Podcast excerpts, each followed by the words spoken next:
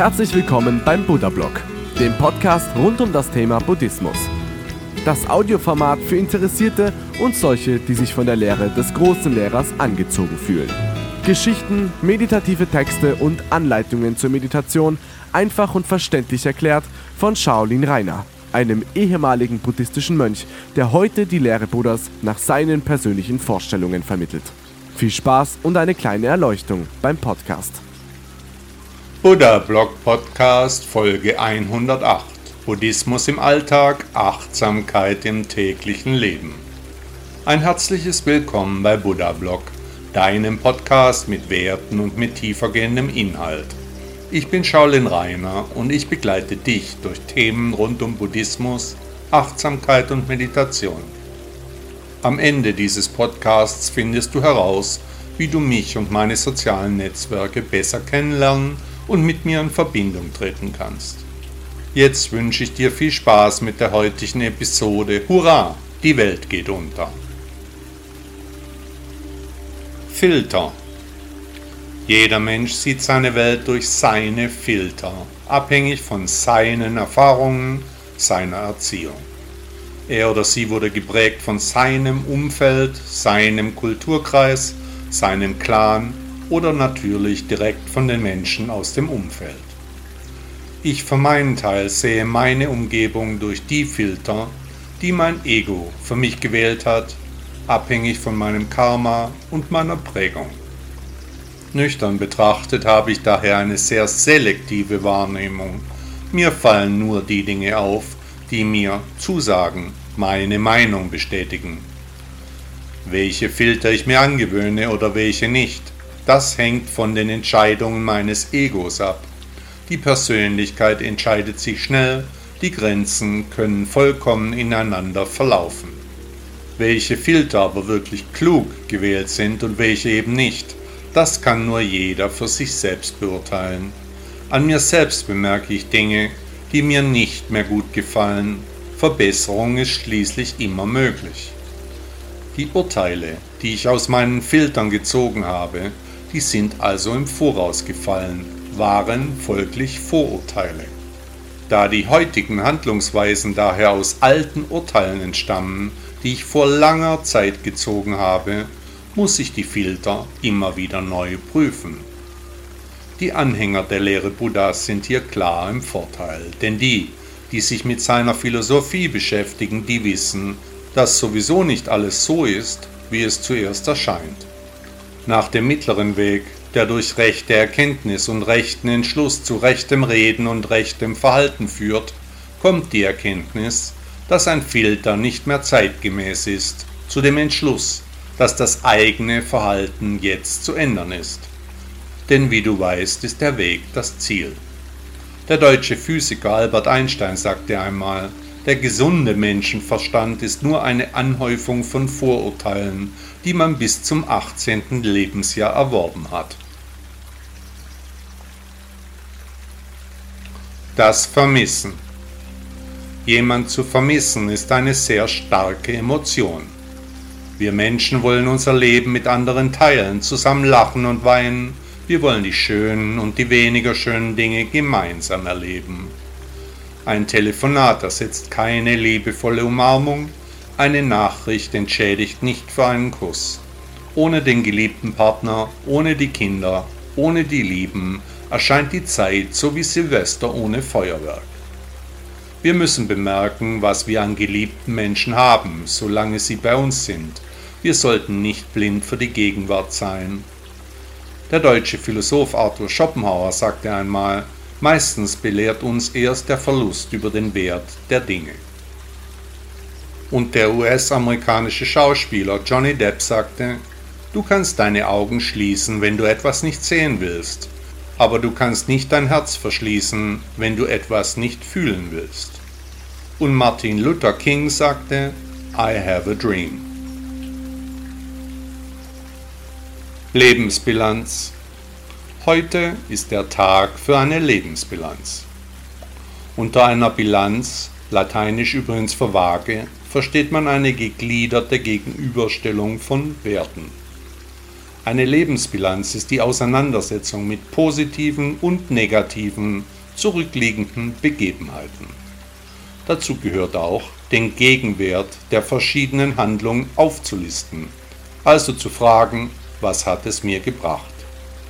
Daraus ergibt sich schnell eine Wertung der Ereignisse der Vergangenheit. Zwar lehrte uns Buddha, dass wir nicht werten sollen, allerdings setzt eine nüchterne Betrachtung der eigenen Person eine Gegenüberstellung der Werte voraus. Ziehe dich in eine ruhige Atmosphäre zurück und nehme ein Blatt Papier und einen Stift. Zeichne auf dem Blatt eine Linie in der Mitte, links schreibst du positiv, rechts dann negativ darüber. Trage nun die wichtigsten Begebenheiten deines Lebens auf dem Blatt ein, jeweils in der richtigen Sprache. Es war wie es war, es ist wie es ist. Beschönige nichts.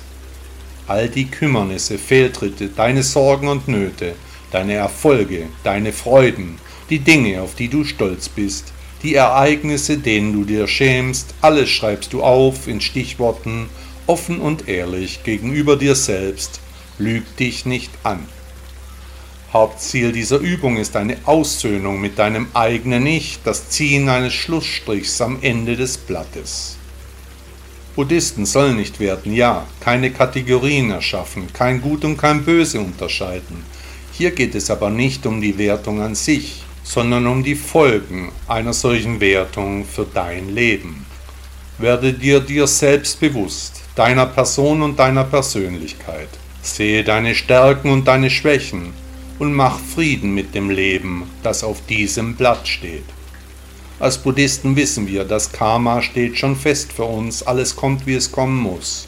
Unserem Schicksal können wir nicht entkommen, auch dagegen anzukämpfen bringt nichts, zu hadern aber noch viel weniger. Mach Frieden mit deinem Ich. Denn eine Einigung mit deinem eigenen Selbst zu finden, Ausgleich, Versöhnung und Ruhe in dir selbst zu schaffen, das ist ein sehr lohnenswertes Ziel. Alles, was geschehen ist, war gut, wichtig in deinem Leben. Du bist zu dem Menschen geworden, der du heute bist, gerade wegen dieser Ereignisse. Ein weiterer Zweck dieser Lebensbilanz ist es, über Kummer und Sorgen nachzudenken.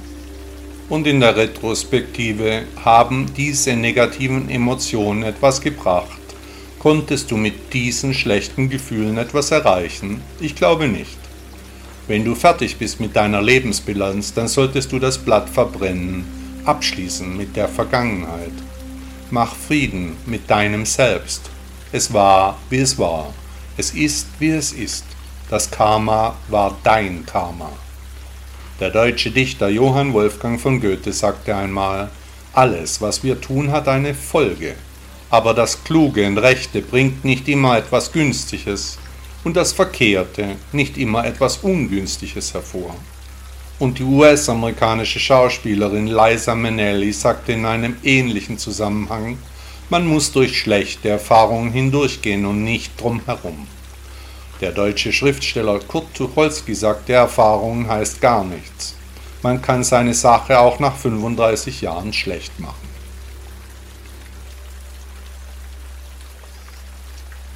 Verschwörungstheorien Eine Verschwörungstheorie ist eine Theorie, die eine Verschwörung zu erklären versucht. Immer häufiger werden Kritiker als Verschwörer angeprangert, es fragt sich aber, Verschwörung gegen was?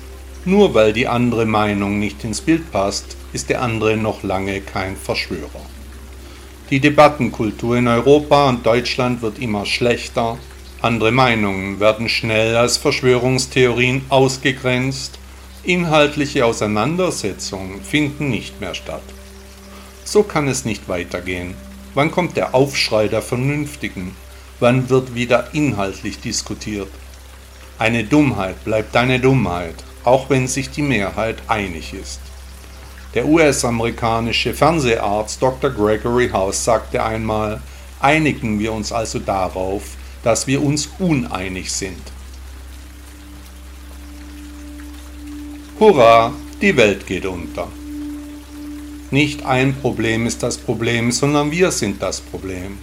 Was macht das Leben eigentlich zu dem, was es ist? dein Schicksal, wie würdest du es beschreiben?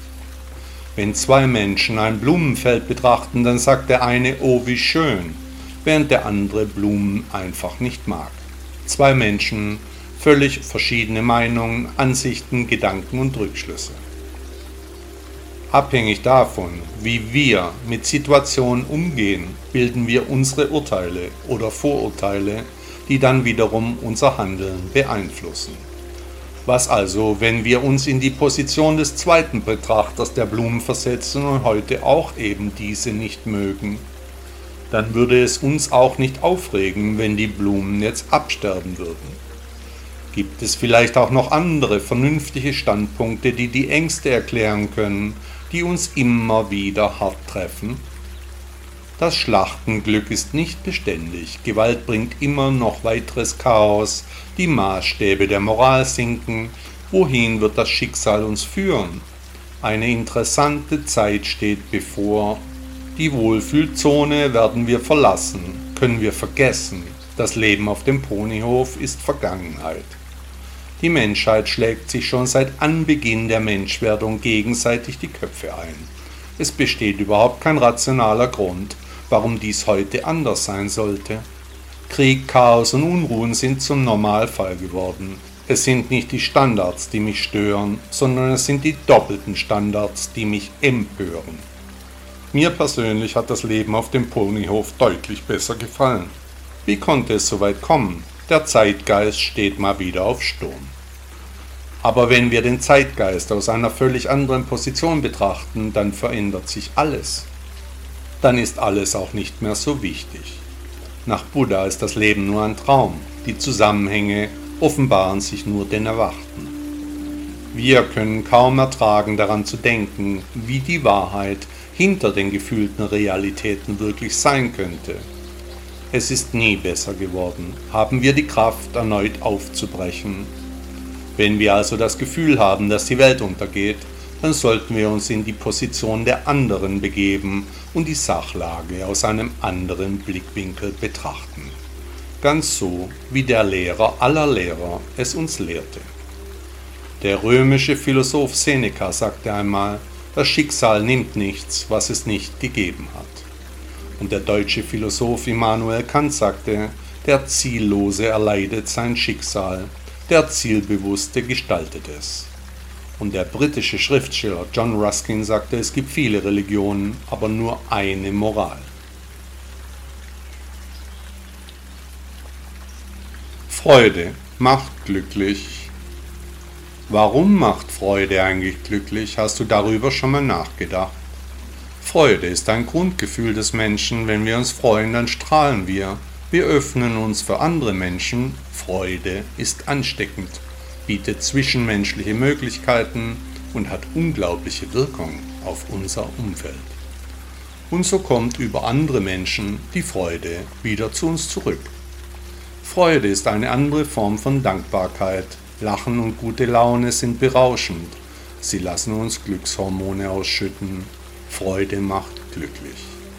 Der französische Maler Henri Matisse sagte einmal, es gibt überall Blumen für den, der sie sehen will. Sorge dich nicht oder Don't worry, be happy. Was für ein simpler Spruch, aber der könnte fast von Buddha sein. Und erst das Lied, ich liebe es noch immer. Don't worry, sorge dich nicht.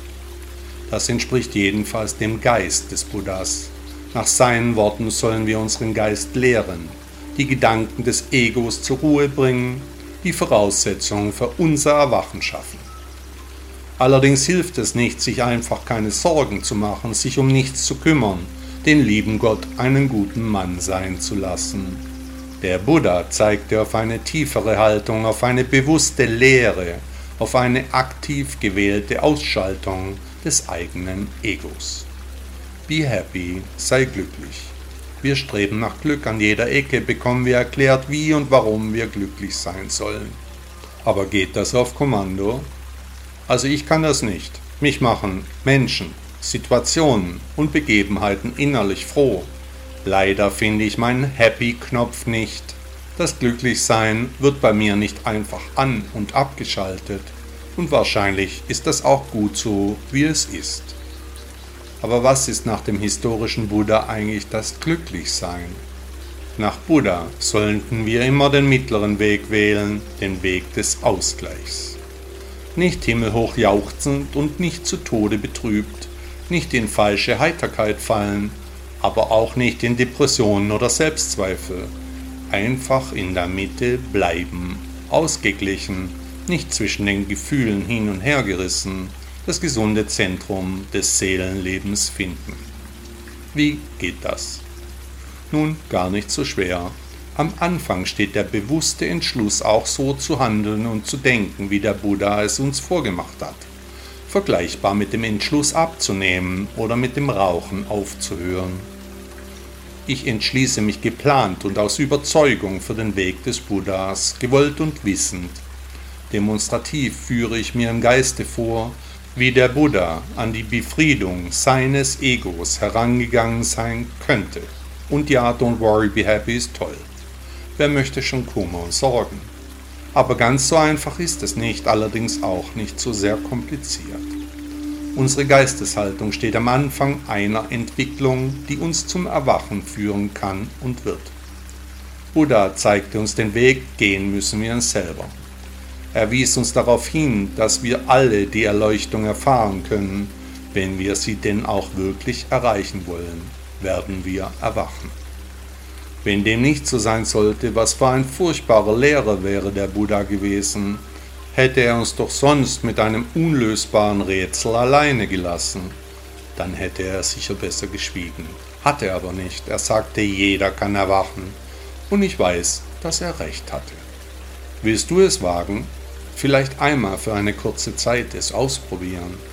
Das Leben ist ein Film, es gibt kein Glück und keine Sorgen. Form ist Lehre und Lehre ist Form. Der französische Moralist Joseph Joubert sagte einmal, man ist meistens nur durch Nachdenken unglücklich. Der US-amerikanische Schriftsteller Truman Capote sagte, ehe man den Kopf schüttelt, vergewissere man sich, ob man einen hat und der irische Schriftsteller Oscar Wilde sagte, auf seine eigene Art zu denken ist nicht selbstsüchtig. Wer nicht auf seine eigene Art denkt, denkt überhaupt nicht. Unsere Ansprüche. Die Welt um uns ist im Wandel, alles verändert sich, auch unsere Ansprüche sind in ständiger Bewegung, die Ansprüche an uns selbst, aber auch die an unser Umfeld. Die Geschehnisse der jetzigen Krise bringen uns zum Nachdenken. Was brauche ich wirklich? Was kann warten? Welche Anschaffungen sind zu tätigen? Was sind meine Ansprüche an das Leben? In so hektischen Zeiten sollten wir in uns gehen, das Leben gelassener betrachten. Nichts oder nur wenig können wir an der momentanen Lage ändern. Wir müssen das Beste aus der Situation machen. Der österreichische Schriftsteller Peter Rosegger sagte, arm ist nicht, wer wenig hat, sondern wer viel braucht. Der deutsche Dramatiker Bertolt Brecht sagte, Vertrauen wird dadurch erschöpft, dass es in Anspruch genommen wird. Und die österreichische Erzählerin Marie Freifrau Ebner von Eschenbach sagte, Anspruchslosigkeit ist Seligkeit. Wünsche im Buddhismus wenn sich unsere Wünsche nicht erfüllen, werden wir Menschen schnell unglücklich. Dazu sagte der griechische Philosoph Epikur von Samos, wenn du einen Menschen glücklich machen willst, dann füge nicht seinem Reichtum hinzu, sondern nimm ihm einige von seinen Wünschen. Nun, die Worte des Epikur sind von buddhistischer Weisheit. Daher werde ich versuchen, dir mit diesem Text einige deiner Wünsche zu nehmen auf dass du ein zufriedenerer Mensch werden kannst. Erinnerst du dich an deinen letzten großen Wunsch, der sich dir dann auch erfüllte? Bitte schließe die Augen und versuche das Gefühl aus dieser Zeit wieder aufleben zu lassen. Wie war die Zeit, als du diesen Wunsch hattest? Wie war es dann, als der Wunsch sich erfüllte? Kannst du dir diese Gefühle wieder zurück ins Gedächtnis rufen? kannst du erspüren, wie du auf die Erfüllung dich gefreut hast?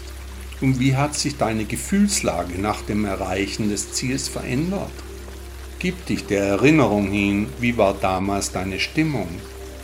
Nun denke an deinen jetzigen neuen Wunsch, die Sache, die dich im Moment beschäftigt.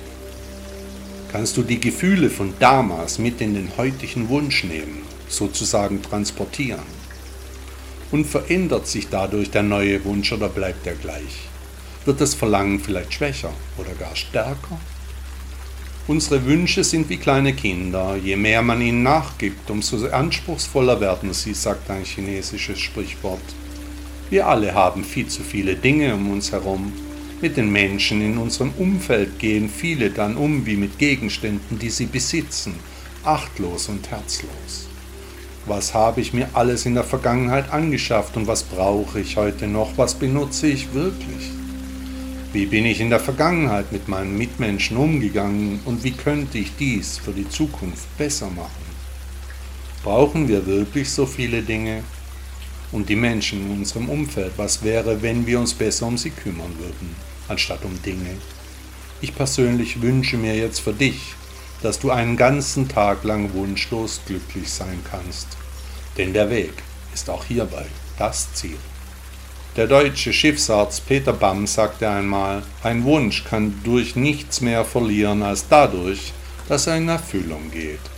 Und der englische Schriftsteller Charles Dickens sagte in ähnlichem Zusammenhang, Wünsche sind nie klug, das ist sogar das Beste an ihnen. Und der römische Staatsmann Gaius Julius Caesar sagte, die Menschen glauben fest an das, was sie wünschen. in eigener Sache. Wie vielleicht viele meiner Hörer wissen, habe ich vor etwa 20 Jahren in Berlin den Shaolin-Tempel Deutschland gegründet und eröffnet. Während meines ganzen Lebens habe ich für die Lehre Buddhas und die Lehre der Shaolin mich eingesetzt. Nun trage ich mich mit dem Gedanken, wieder einen Tempel zu eröffnen, möchte dies aber auf eine völlig neue Art machen über die ich lange nachgedacht und die ich ausgearbeitet habe.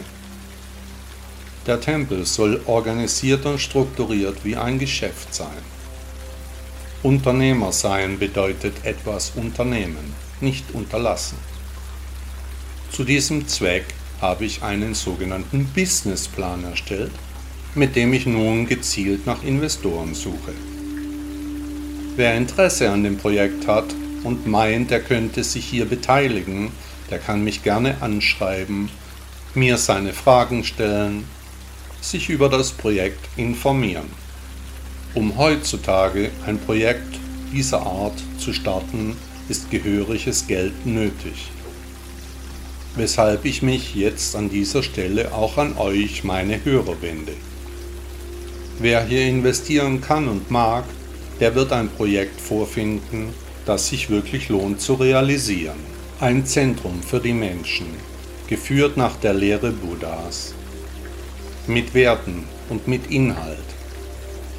Ein solcher Ort kann vielen Menschen ein großer Mittelpunkt sein, ihnen helfen im schwierigen Leben, Orientierung bieten und am Ende des Tages einen Lebensmittelpunkt, der abweicht von Alkohol, Drogen, Ängsten und Nöten. Wer mag, der kann mich unter meiner Webseite shaolin-reiner.de erreichen. Unter Kontakt findet ihr meine E-Mail-Adresse. Allen anderen wünsche ich eine schöne Woche und ich bitte euch, mich bei Google oder Apple für meinen Podcast zu bewerten. Tausend Dank.